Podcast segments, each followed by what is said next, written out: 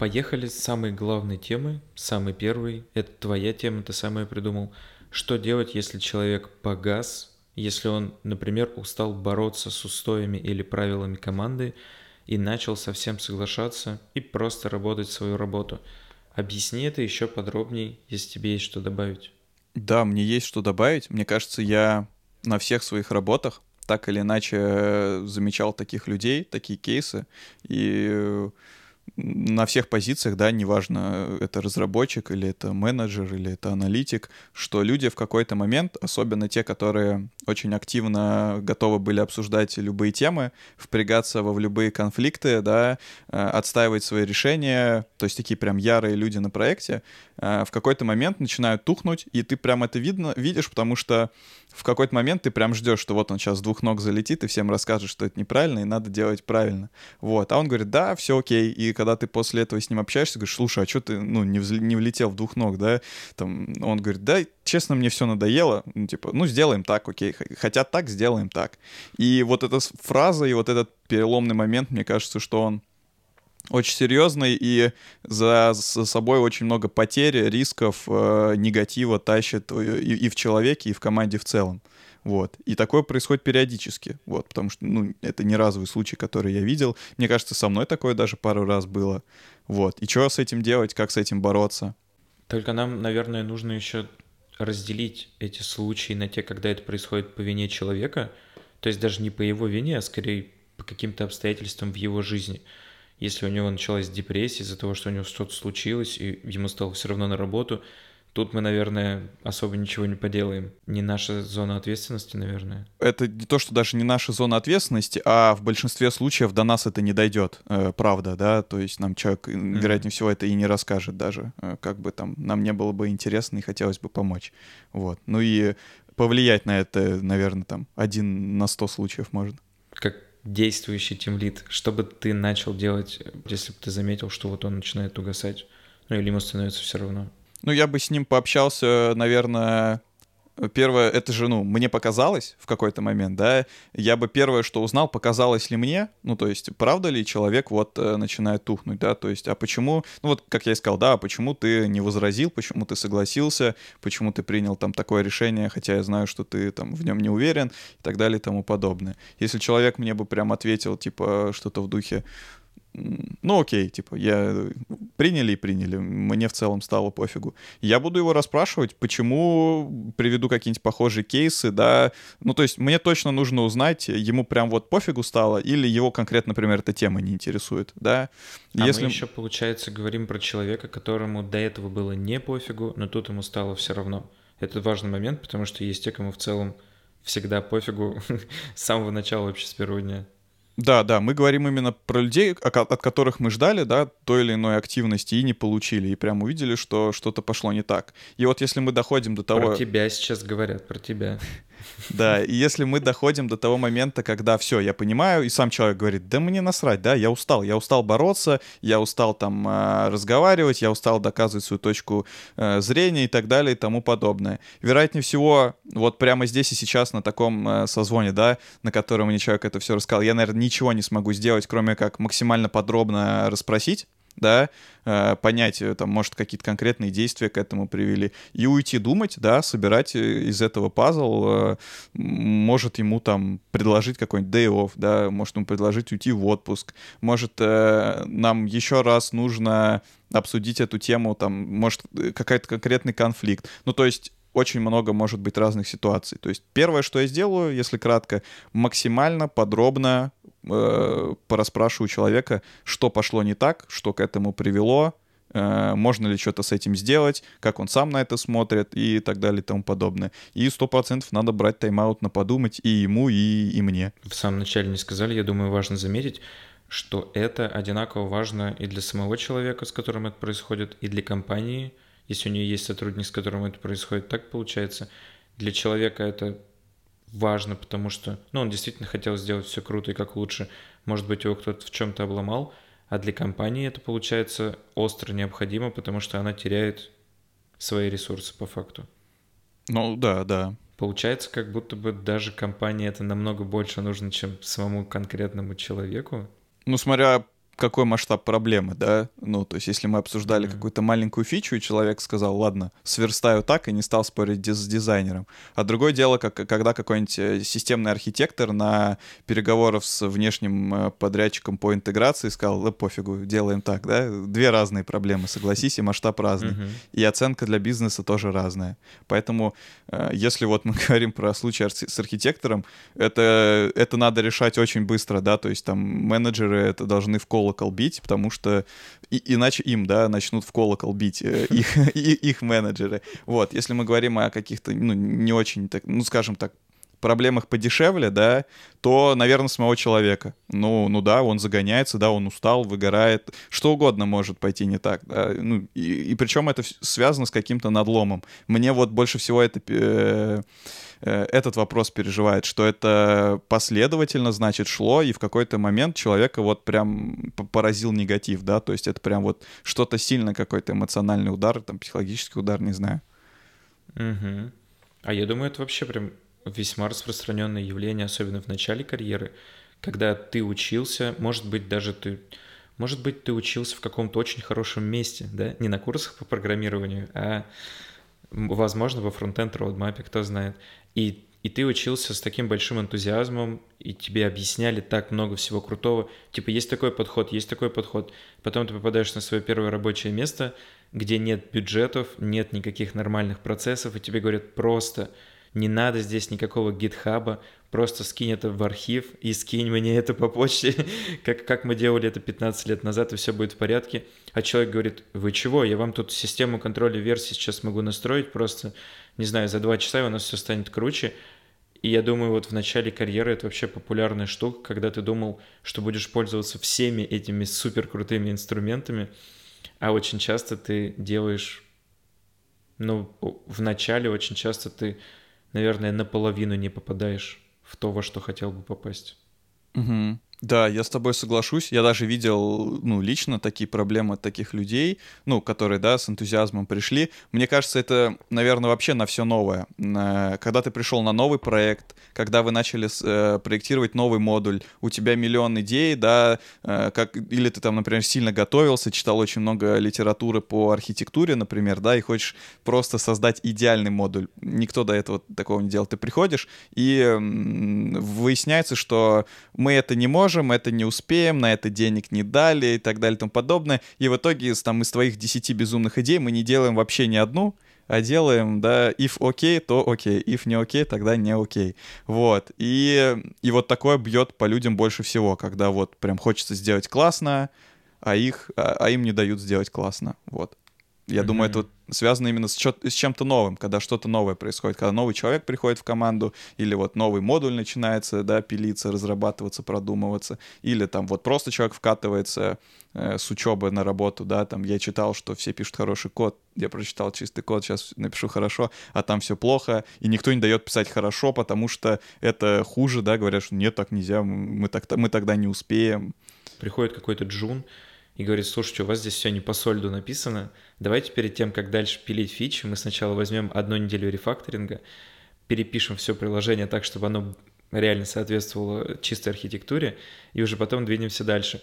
Ему, естественно, говорят, ну, замолчи просто, больше никогда этого не делай, никогда ничего не предлагай. У него в душе что-то ломается, и вот он, условно, он месяц поработал в этой команде, через месяц такое предложил, его очень жестко обломали, и он выгорел. Компания же явно, посмотрев на это, там, в каком бы упадке он не был, скорее всего, продолжит двигаться дальше и поймет, что, ну, что мы сейчас из-за какого-то условно стажера будем здесь менять все, чем занимались. Если мы говорим, что э, человек принес изменения, их не приняли, человек обиделся, расстроился, да, погас, я практически уверен, что никто не, не возобновит то обсуждение именно, да, из-за которого что-то пошло не так. Скорее всего, попытаться, поп попытаются вернуть человека в проект, да, в там, давай скажем, в ресурс. Вот, вот, вот, вот так вот, наверное, да. То есть компании mm-hmm. будет нужно вернуть человека в ресурс.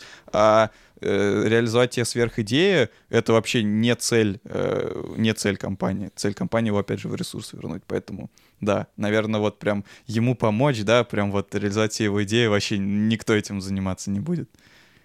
Угу. Ну да, то есть ему нужно будет просто грамотно объяснить, что проект и цели проекта важнее, чем, чем даже каким бы там ни был крутым солид или какая бы там ни была архитектура, но сами цели проекта все равно стоят на первом месте.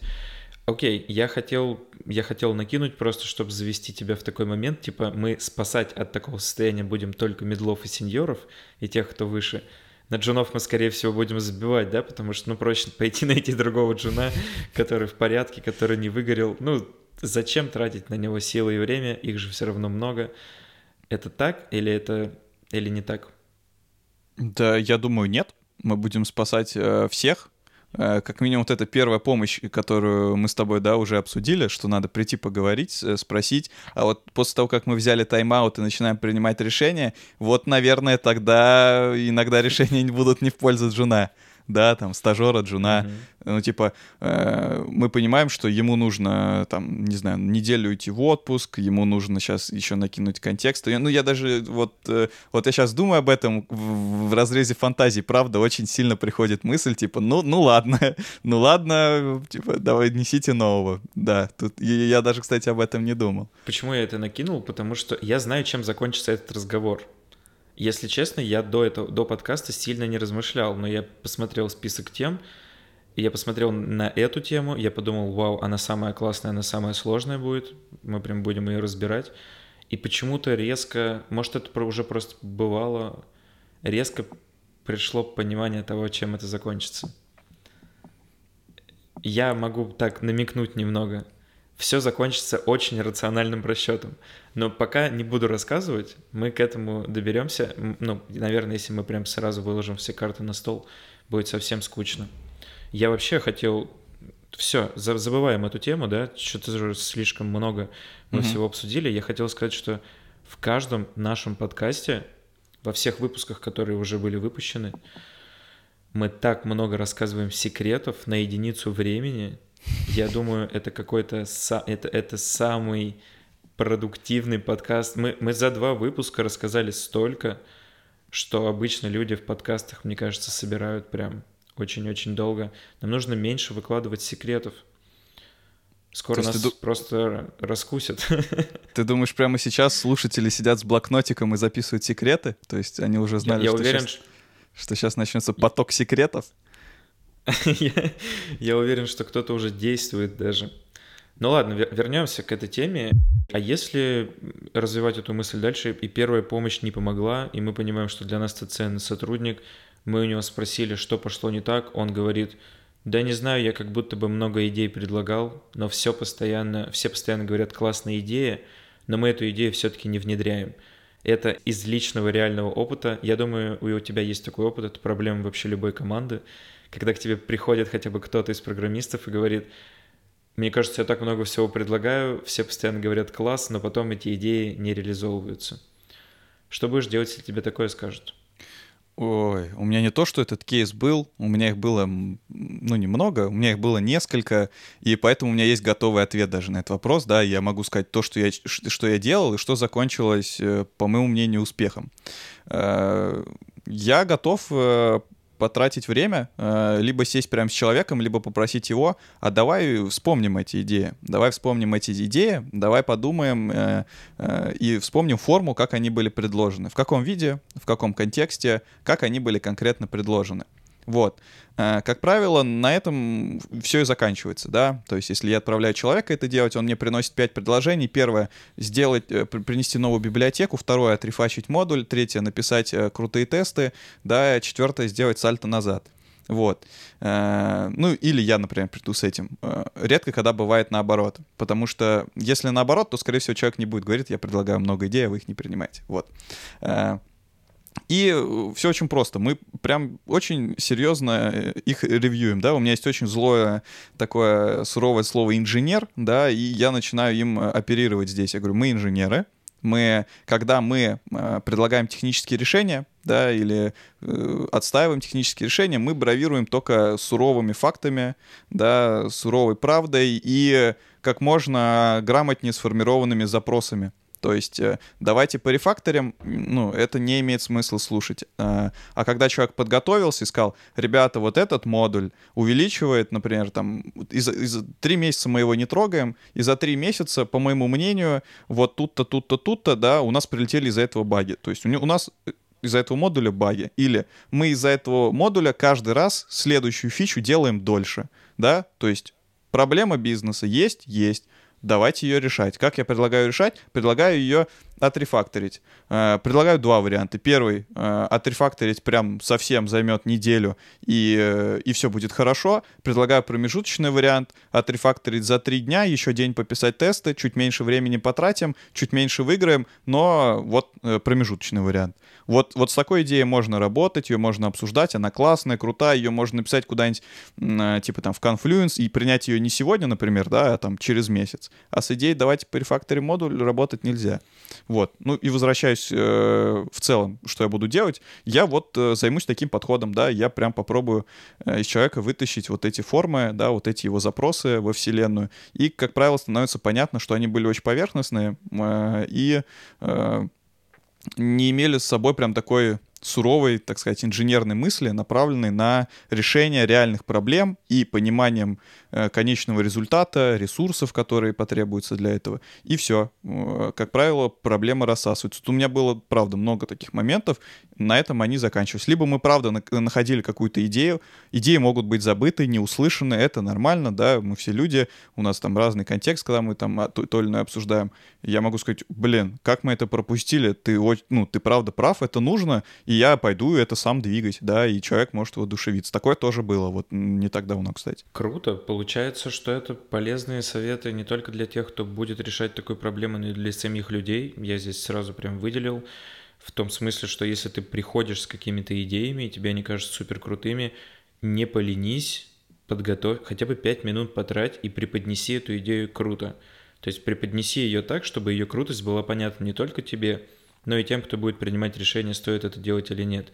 Как ты говоришь, если кто-то прибегает и говорит там, допустим, не, не соблюдается первый принцип из тех 12, которые завещали в книгах, которые я читал, это, конечно, не совсем то. А если человек правда приходит и говорит, сейчас так, можно сделать вот это, станет лучше вот здесь, потратится столько вот ресурсов наших времени или людей, вообще прекрасно. И очень часто, кстати, когда человек начинает только объяснять, почему его идея крута, он выступает для себя как валидатор.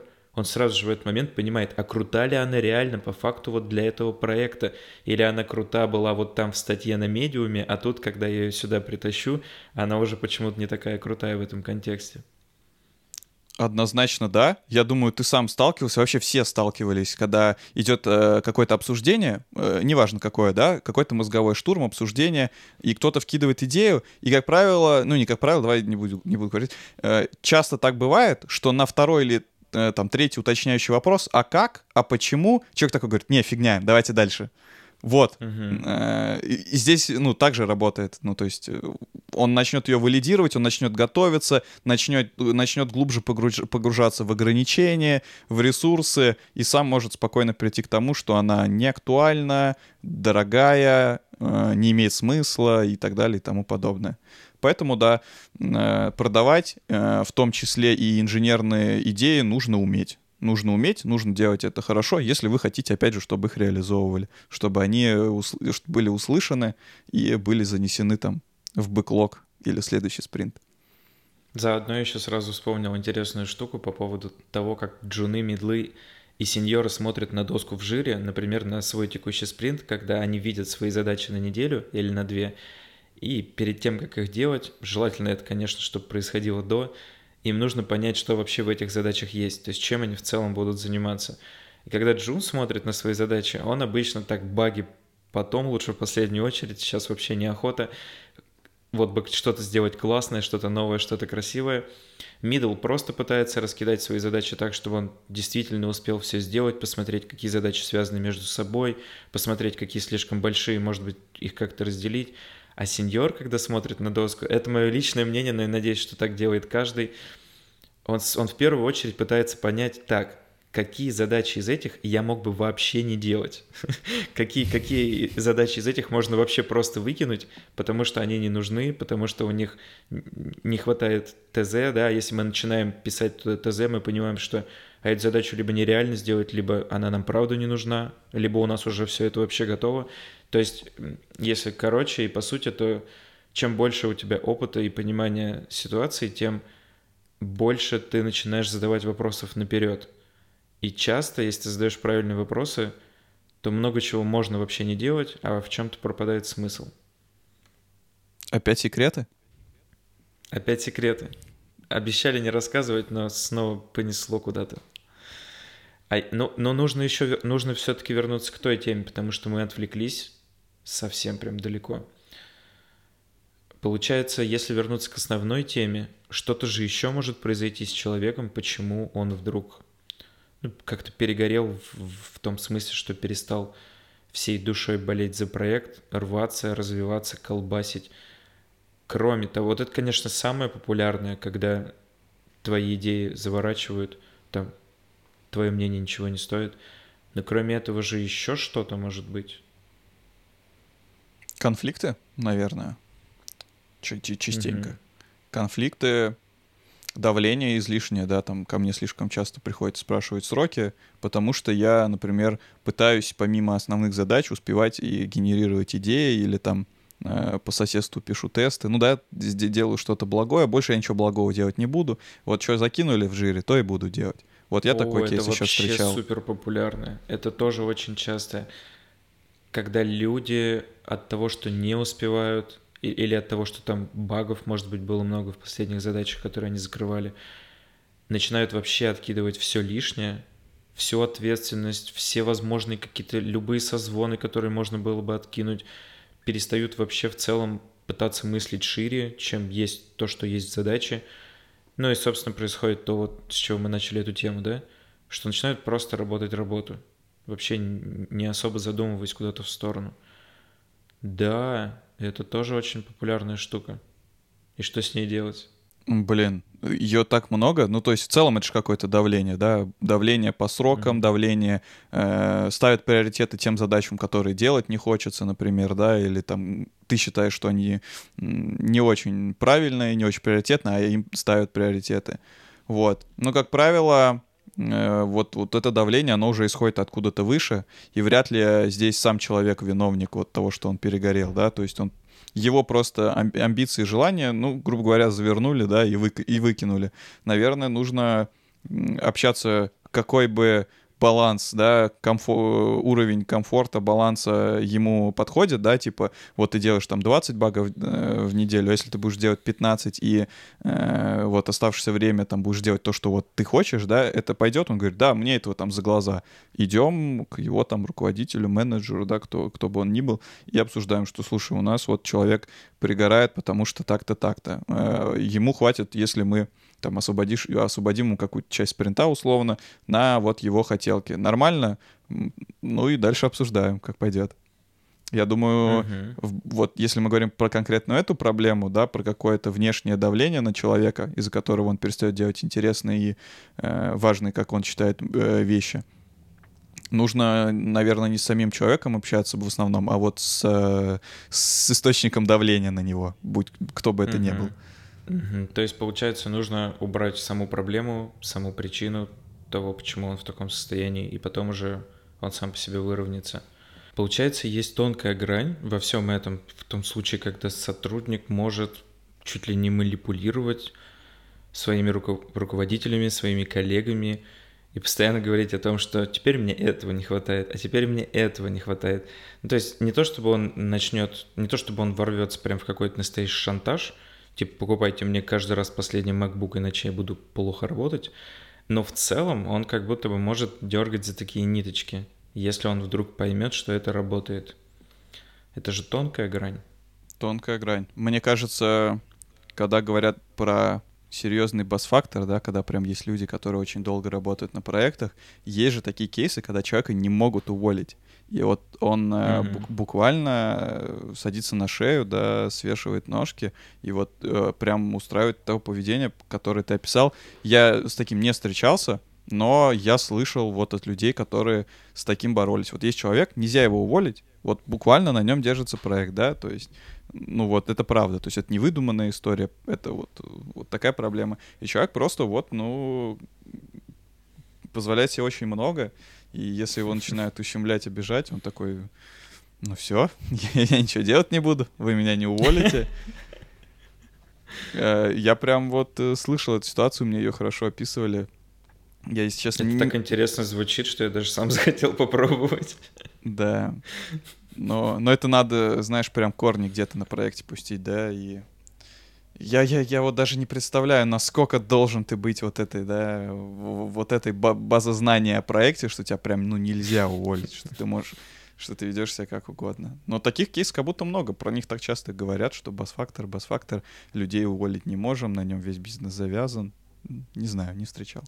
Ладно, не будем... Э, это прям уж совсем какой-то исключительный, да, такой случай, да, когда да, там да, и, да. и руководители идут тебе всегда, везде навстречу, и ты решил как-то ими манипулировать или заниматься шантажом.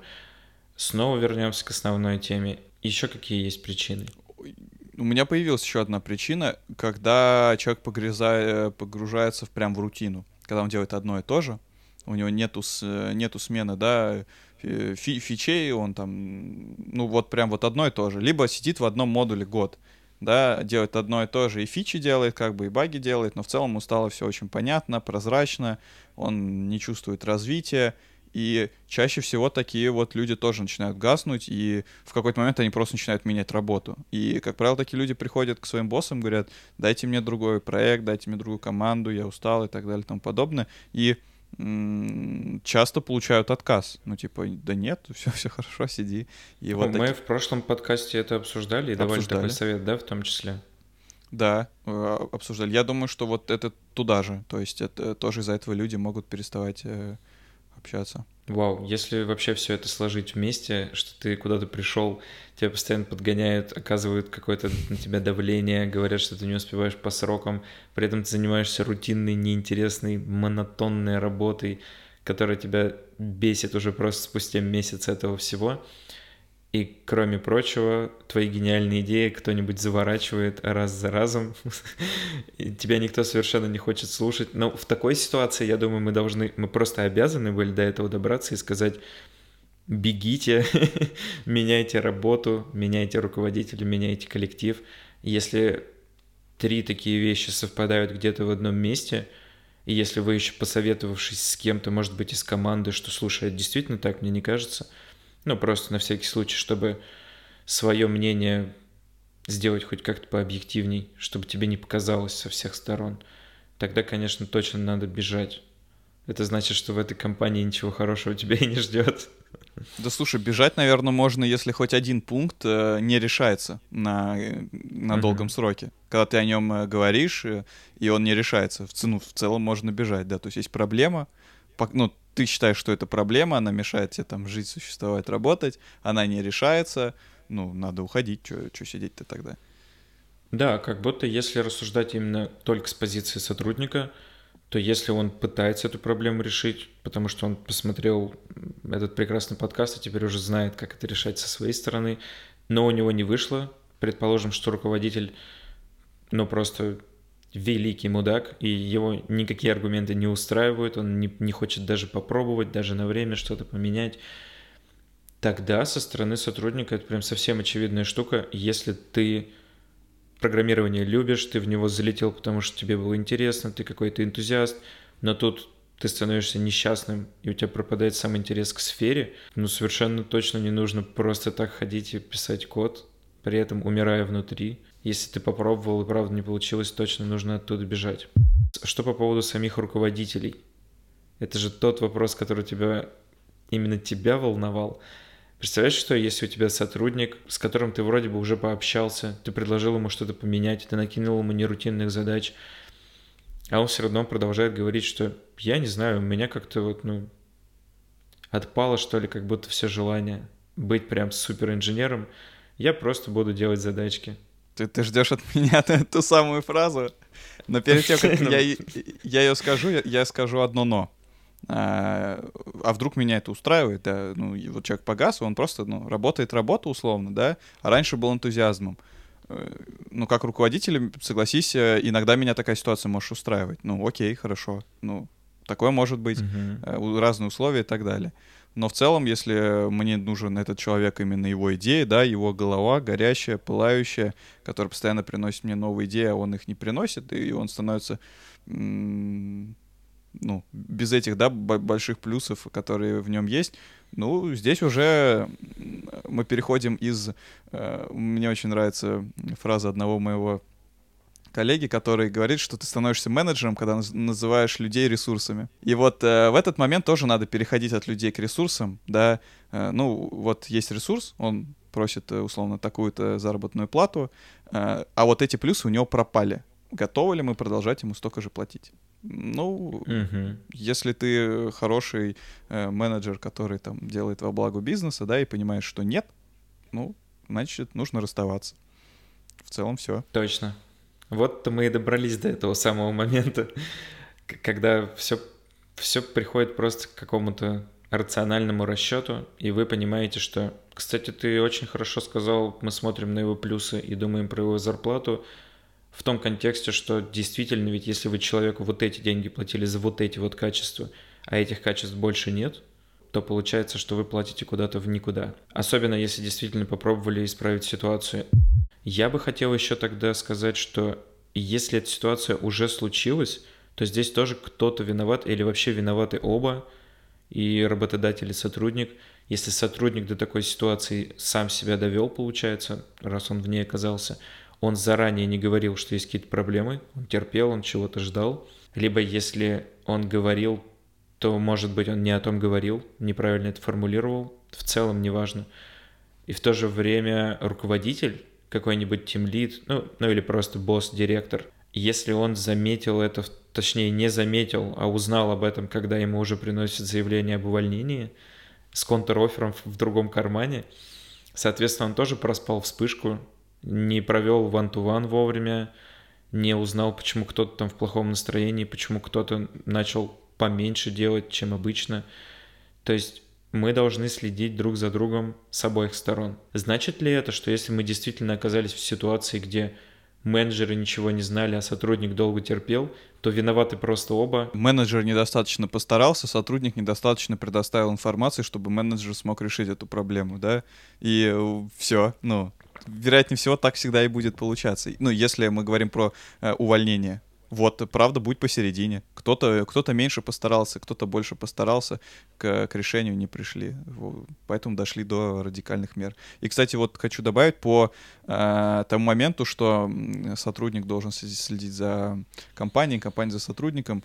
Я бы, наверное, чуть поиначе сказал, тем более э, во времена, да, там, так сказать, agile, скрамов, канбанов и гибких методологий. Я бы сказал по-другому, что команда и любой член команды должен следить за выхлопом всей команды в, в целиком. Если мы видим, что наша компания страда... Ой, команда страдает из-за кого-то, нужно э, эту проблему попытаться решить как можно быстрее. Неважно, кто там сгорел, перегорел, кто увидел, кто не увидел, главное это эти моменты подсвечивать.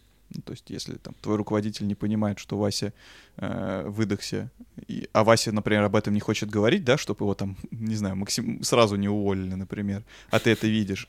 Если ты не говоришь, ты вообще третий участник этой проблемы, да, и, ну, правда, mm-hmm. то есть есть действие, есть бездействие, и тут ты виноват в том, что ты бездействуешь. Да, ты соучастник, который не рассказал о том, что было совершено преступление. Да, Это да. действительно так и есть. Люди, когда как раз-таки, когда начинают уже смотреть не только за собой, а вообще за проектом в целом, за коллегами на этом проекте, как ты говоришь, во-первых, они в тот момент перестают быть джунами, потому что обращают свое внимание на что-то кроме себя и своей собственной задачи, mm-hmm. хоть немножко начинают смотреть по сторонам. И второй интересный момент, что вот тогда и появляется на проекте реальная команда, которая как команда работает, а не просто так, что люди собрались в одном чате, и каждый из них делает часть вот этого вот одного проекта. Тогда уже совсем другое взаимодействие происходит, особенно если все друг друга начинают как-то прикрывать, заранее, ну, опять же, если кто-то видит, что что-то идет не туда. Прекрасно, но мы сейчас говорим о чем-то из несуществующего мира. Не знаю, случится ли такое хоть с кем-то, хоть когда-то. переработки и работа в выходные. Переработки. Что мы думаем по поводу переработок? Ну, есть разные виды переработок.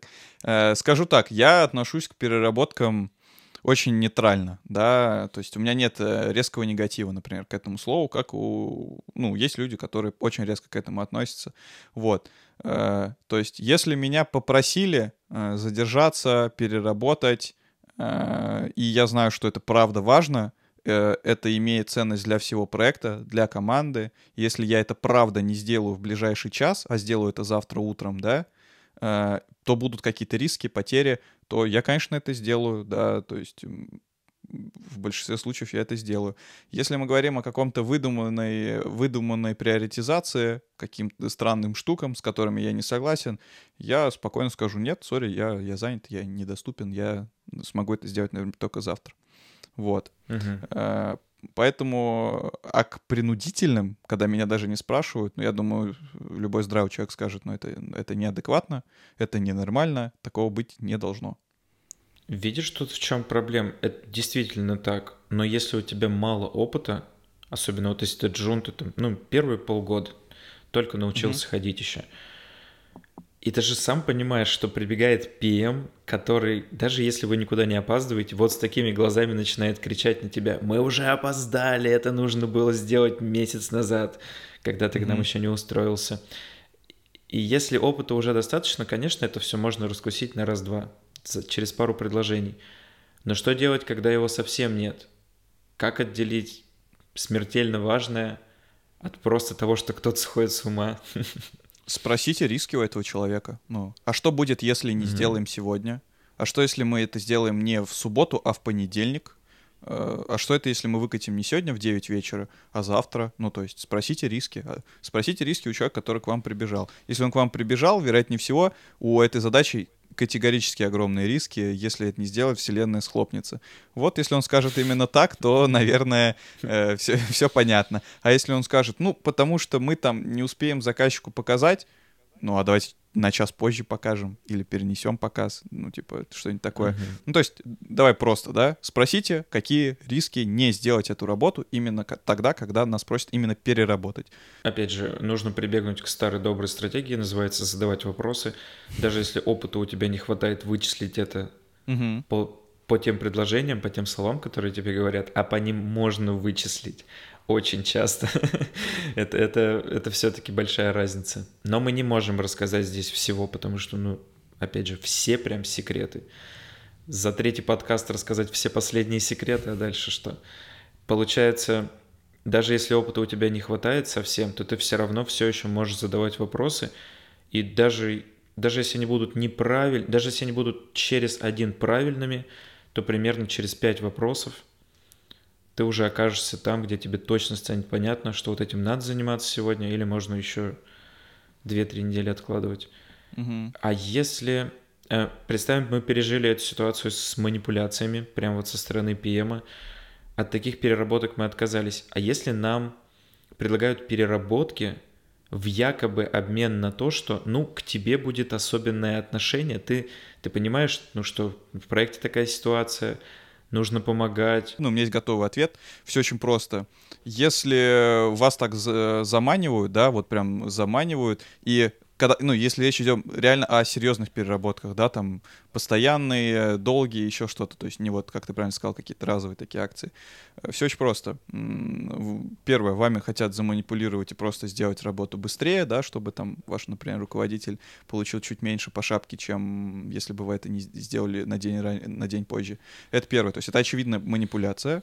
Э, второе, у хорошего, вот прям, поверьте мне, у хорошего, э, будем говорить, там, senior менеджер или у человека, там, у какого-то директора, у которого есть хороший опыт за плечами, он там подкован, да, он не самозванец, он там почитал литературу, прошел несколько проектов, увидел и хорошее, и плохое, э, у него нет такого критерия, как безотказность, это, ну, такого не может быть. У него, вероятнее всего, есть критерий, насколько человек вообще состоятельный как специалист, насколько он адекватный, ну, то есть он то есть, если я говорю, нет, я сегодня не могу перерабатывать, потому что там я устал, ну, все, Зачем мне mm-hmm. переутомляться? Зачем? Ну, условно, да? И вот, вот такой скилл, по моему мнению, э, квалифицируемый хорошими управленцами, ценится гораздо больше, чем «да, да, я сделаю, я сделаю, я сделаю», и пока вы не умрете, вы будете ему соглашаться. Э, какие-то не, не очень компетентные люди, наверное, воспримут это, правда, за какую-то там крутую лояльность, да, и безотказность но я этому не доверяю, я с этим, у меня здесь очень категоричная история, да, то есть если человек не умеет отстаивать свои границы, и я, я могу его продавить, ну, значит, он так себе специалист, скорее всего. Угу. Угу. Это очень часто наблюдается, опять же, среди тех, у кого совсем нет опыта. Угу. На первых рабоч... Э, первое рабочее место человек, естественно, думает, мне нужно работать в два раза больше от того максимума, который у меня есть, чтобы все сразу поняли, что я крутой, чтобы, не знаю, могут быть разные, наверное, мотивы, угу. чтобы меня быстрее повысили, чтобы мне дали отпуск в те даты, когда я хочу, но по факту действительно мы постоянно приходим, как ты говоришь, к тому, что все, что мы оцениваем людей, даже, даже когда мы смотрим на такой на такое свойство, как безотказность, если что-то такое есть, мы все равно оцениваем людей по-другому. Никогда не приходит в голову мысль, а сколько он перерабатывал, или а сколько, а сколько раз он взял и сделал вот прям так, как ему сказали. Обычно всегда ты думаешь, что безотказный человек это тот, ну, который ответственный, хотя бы вот по минимуму, насколько это нужно для работы. При этом он эксперт, и он безотказен скорее в том, что он доведет это дело до конца, что если он что если дело пойдет в тупик, то он заранее об этом скажет, то есть поднимет какой-то флаг. То есть безотказность, она скорее проявляется за счет экспертности больше, а точно не за счет того, что вы больше работаете часов.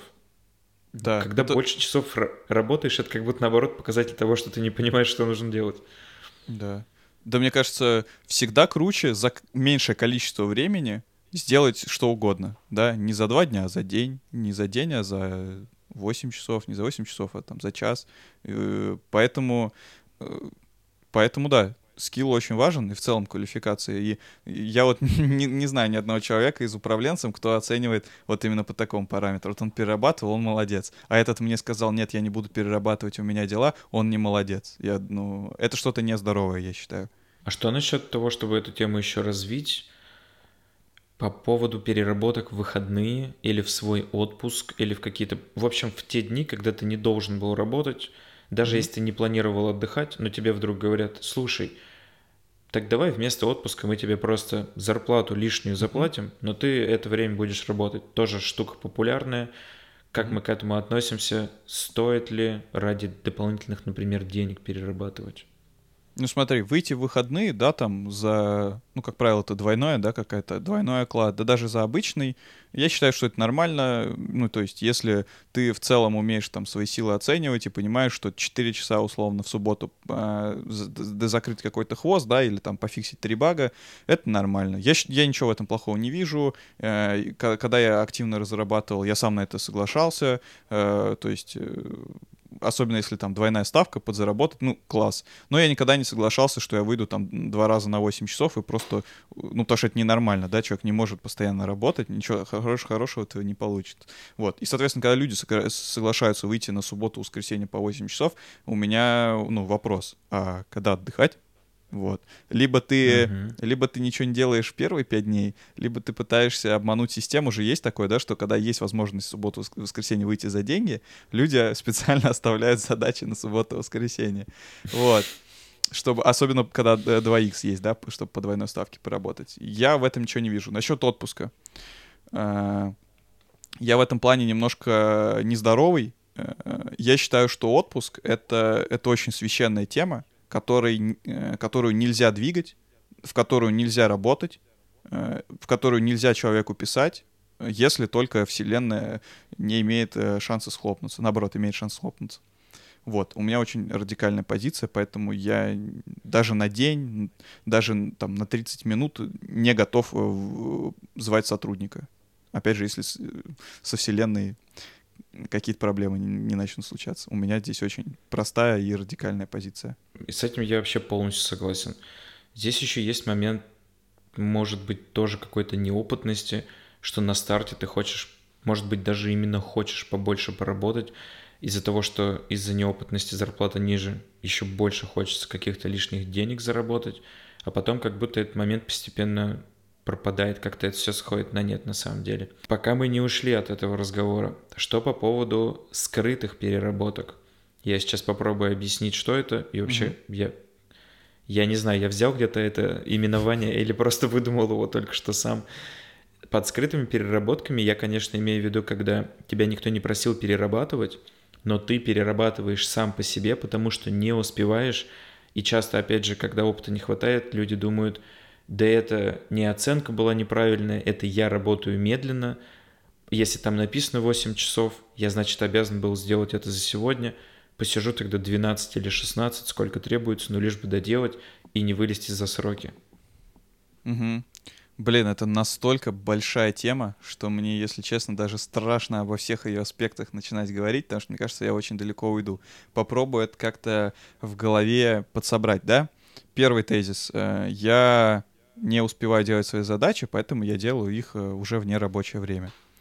Э, нужно четко понимать, ну, я качаюсь, например, или нет, э, я от этого теряю в жизни что-то или нет, и так далее и тому подобное. То есть оценивать, что бы я делал, если бы не работал, да, что я бы, например, пошел бы какой-нибудь курс проходил, не знаю, по юнит-тестированию, да, крутой, или я бы там на кровати лежал, или вообще пошел там с родственниками гулять, да, если мы говорим вообще там о каких-то нормальных здоровых активностях, хобби, там, спорте, мне кажется, всегда надо выбирать именно это. Если, если там мы понимаем, что мы бы и так ничего не делали, или, э, наверное, бы там обучались, надо думать. Это первый тезис, да, что смотря зачем. Второй, если вы систематически не пере, если вы систематически перерабатываете, потому что вот прям не успеваете, да, и от этого никакого профита не получаете, просто вот, давай так, не справляйтесь. Я считаю, что с этим вообще играться нельзя, надо поднимать э, белый флаг и говорить, ребята, на меня там ставят либо слишком сложные таски, либо слишком большие, либо слишком маленькие сроки, э, иначе это может прийти к первой теме, о которой мы говорили, да, человек uh-huh. будет перерабатывать и дойдет до того, что он просто сломается. Вот. Это второй такой момент. Э, да в целом все, да, то есть э, нужно понять, если ты правда не успеваешь, все кричи, говори, что, ребят, я не успеваю и так далее и тому подобное. Даже если тебя уволят, мне кажется, это положительный исход, потому что это лучше, чем э, убиваться месяц, uh-huh. а, потом через, а, тебя, а потом тебя через месяц уволят, когда увидят эту проблему, да, что ты не справляешься со своими обязанностями. Но опять же, если мы говорим о систематических переработках, да, если мы видим, что человек там раз в месяц на сложной задачкой, там, ну, бывает такое, я думаю, ты сам не раз слышал, на дельке человек говорит, блин, я до часу ночи с ней ковырялся, вот. И когда mm-hmm. он это сказал один раз в месяц, ну окей, ну это, это нормально. У человека, скорее всего, был вообще спортивный интерес, просто вот, вот сегодня ее закрыть, вот просто закрыть. Mm-hmm. Азарт. Вот. Да, это нормально, это нормально. А если систематически, то это, это нездоровая штука. Здесь тоже есть очень тонкая грань по поводу того, что люди, особенно без опыта, могут не понимать. Они не успевают, правда, потому что на них много навалили, или потому что они прям совсем, совсем не очень. Я думаю, в такой ситуации все равно можно попытаться как-то более-менее рассчитать свои силы и посмотреть, от чего именно ты не успеваешь. То есть ты же можешь не успевать, ты, может быть, много знаешь, ты все это умеешь, но, может быть, ты на телефон на свой отвлекаешься каждые 15 минут, и получается, ты программируешь 10 минут, 5 минут ты отвлекаешься, еще 10 минут потом ты не можешь прийти в себя, потому что думаешь о том, на что отвлекся. И вот здесь важно оставаться с самим собой, конечно, честным, угу. потому что если ты перерабатываешь просто потому, что ты не можешь сесть из четырех часов хотя бы три поработать, я уж не говорю 4 из четырех, в современном мире все, это, это больше не, похоже на реальность. Но если ты вот этого за собой не заметил, то опять же может понести совсем не туда. То есть как будто надо проанализировать свой день угу. и как ты работаешь над задачами. А потом уже, наверное, начинать думать о том, много ли тебе положили, или правда ты чего-то технически не знаешь. Да, слушай, я с тобой полностью согласен, что вообще всегда, наверное, при любом вопросе проблемы нужно начинать с анализа, как я это делаю, что, что я делаю mm-hmm. и так далее. И тут, наверное, прям, да, хорошо э, просто посмотреть, что делать, там, установить какое-нибудь экранное время, да, посмотрите, там, не знаю, поставьте какие-нибудь эти проверки времени, да, в VS Code, когда он у вас есть, когда вы в альтабе. И, может, вы, правда, просто размазываете весь день, откладываете, и потом в 2 часа ночи садите, блин, мне завтра на делике надо отчитаться, показать лиду код, и садите, упарывайтесь, да, и, и, и так по кругу. Вот. У меня, кстати, такие периоды тоже Мгм. были. И меня только это спасло, когда я понял, что, блин, я просто вот ленюсь, размазываю день, мне просто надо собраться, и я чуть ли не каждый день в три часа буду уже свободен, да? Это было на прошлой работе, на всякий случай уточнение, да? Вот. Но это правда было на прошлой работе. И правда, я в какой-то момент просто, ну, научился э, вот э, самоконтролем немножко э, о- овладел. И в целом проанализировал, понял, что ситуация патовая, так быть не должно. И реально, если все сжать, получалось в три часа уже закрывать тот объем, который я э, оставался там до двух часов ночи, да, сидя с ноутбуком доделывать. Сто процентов. Это мы подчеркнем прямо еще раз важный момент. Во-первых, если вы что-то делаете, получается не так, проанализируйте, что вы делаете, как вы это делаете Мгм. вообще, что происходит в течение этого времени. И нужно понимать, что просто одного только времени не хватит, получается. Нужно еще, чтобы внимание было. Мгм. Чтобы ты это время тратил именно вот таким образом. К интересному выводу мы подошли, как будто бы, говоря про скрытые переработки. Кроме этого, у нас в подкасте новая рубрика появилась. Я ее минут назад придумал. Блиц. Э, Никогда раньше такого не было ни в одном подкасте. Вообще рубрики Блиц не существовало ни на телепередачах. Я сейчас сам это изобрел. Первый раз вообще в жизни попробуем, посмотрим, как пойдет. Я попробую просто прочитать все вопросы из чата, которые были. Мнение Егора насчет стажеров в компаниях, стереотипы или какие-то предвзятости. Что ты думаешь плохого о стажерах? Я ничего плохого о стажерах не думаю. Вчера я Говори правду, Егор. Я думаю, о стажерах что самое позитивное. Э, Доказываю свои слова. Вчера мы сделали два оффера стажерам прямо в мою команду, поэтому я не могу сказать, что стажеры... Я не со страды, они, наверное, смотрят. э, Привет. Вот. Поэтому я очень... э, Я понимаю, зачем нужны стажеры, я понимаю, как с ними работать, э, я понимаю, что это там вообще кладезь всего, и там интеллекта, энергии, новых идей, вот. Но из того, что я могу сказать стажеров, да, я что-то негативное должен сказать, я хочу сказать, что отбор стажеров должен быть просто как в Спарте. Вот. Не справляется, кидаем с обрыва. Это, это вообще отличное замечание, потому что оно сразу же отвечает на второй вопрос. Это супер блиц получается, Мгм. я понял. Какие шансы устроиться, например, после страды, если хорошо прошел? Ну, то есть делал то, что должен делать. Перед ответом я скажу, что супер блица точно не было, это точно нанотехнологии, изобретенные только что и внедренные. Э, После страды устроиться можно, после страды можно устроиться на джуна, после страды можно устроиться на медла, все зависит от вас, от ваших условий, от вашего желания. На стажера устроиться тоже можно, как и в биг техе, как и в какие-то небольшие, да, э, компании, э, студии, все можно. А теперь мы переходим к самому главному. Давайте уже подкаст без программирования. Ну, Можем так? надо обещать. Следующая серия без программирования, получается. Следующий выпуск. Нет, ко- толь- то- только концовка этого подкаста. Я думаю, это максимум, на что мы способны. Любимый фильм Артема, любимый фильм Егора. Ух. А мы с тобой это обсуждали, сидя на берегу Волги. А что я сказал? Матрица? Мне кажется, да. Ты сказал несколько, ты точно не выделил один, мне кажется. Какой твой любимый? Казино. Мартина Скорсезе. Ты это тоже говорил. Чем вы питаетесь? Э, Что вы думаете про построение плана на день, неделю или месяц? Я думаю, зависит от того, в скольких контекстах в день ты погружаешься. Что ты вообще хочешь от своей жизни, да? Хочешь ты успевать 10 вещей или хочешь успевать одну, э, и тебе этого достаточно. Все зависит от э, разные люди, разные потребности. Но могу сказать по себе, э, что так или иначе планирование дня, недели, месяца, оно необходимо для у- достижения какой-то цели.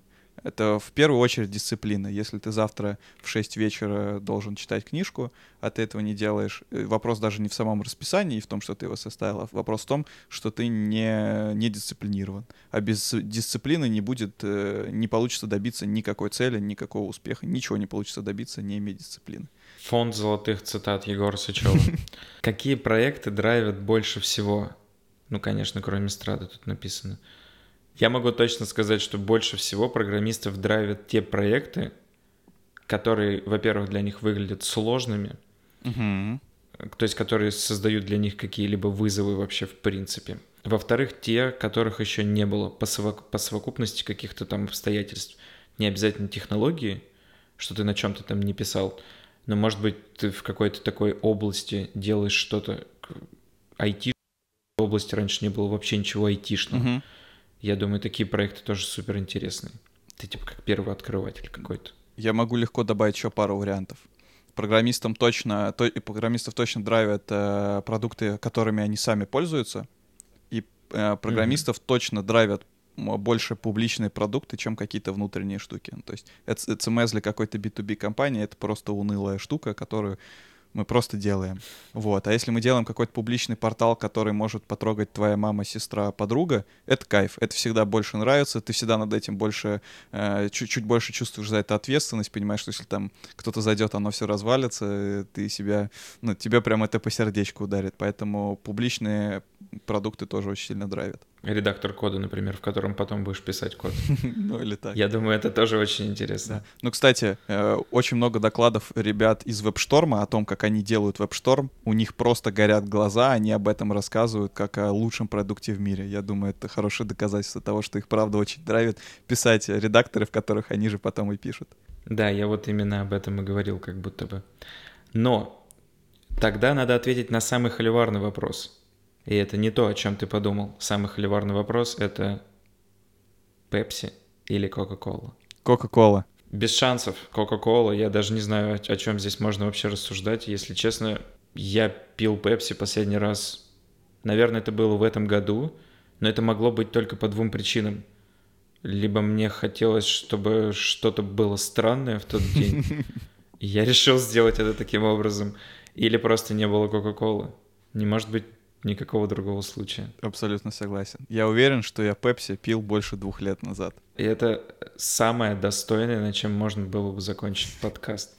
Ничего лучше мы уже не придумали. Главный секрет мы рассказали. Действительно, целый подкаст без программирования мы сделать не сможем, но здесь в конце у нас как будто бы на целых 10 минут получилось.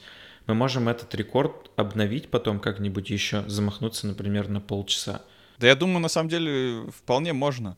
Э, Например, вот сегодня все, о чем мы говорили, если мы отсюда из- исключим э, слово программист, тимлит, сеньор, джун и так далее, это примем- применимо вообще в любой профессии, в любой команде, в любой профессии. Вау! Это тоже секрет, что ли, получается? Все, хватит.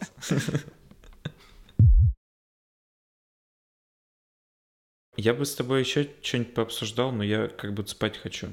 Хоть по мне это и не видно, но это так. Блин, я не помню, когда я последний момент, последний раз так долго держал осанку. Мне кажется, у меня сейчас позвоночник на две части лопнет. Я вообще креветка по своей натуре, а тут приходится сидеть прямо. Я, я- у меня растекается спина просто. Так что подкаст еще и про здоровье.